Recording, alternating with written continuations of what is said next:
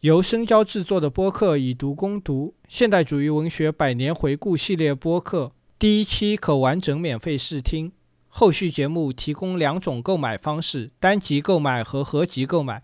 单集购买每期九元，合集购买共九期，六十八元。购买方式可参见文本下方链接或节目主页的 banner。感谢您的支持。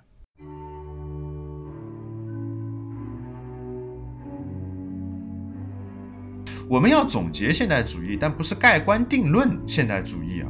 现代主义文学其实是向内转之后向外表现出的两个层面，分别是审美的现代性和生存的存在主义化。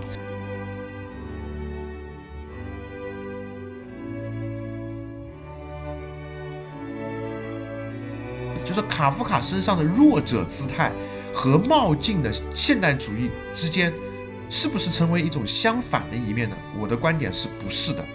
先锋突进的是现代派，窃窃私语的也是现代主义。卡夫卡的出现是给我们看到了现代主义文学更为内敛的一面。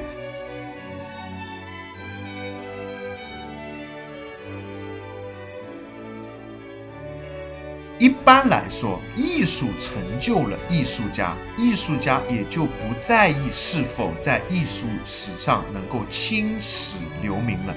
艺术家是可以排资论辈的，艺术是具有超越性的，没有天体图，只有宇宙。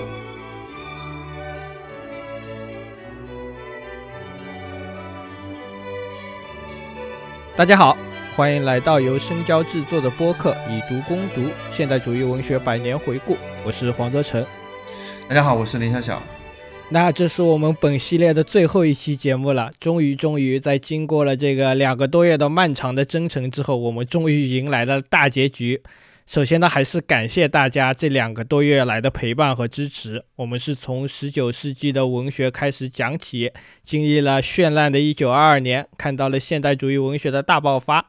我们讲述了我们的四位主人公的传奇经历，也分析了他们作品的种种伟大和神奇之处。那么今天就是这场旅程的一个终点了。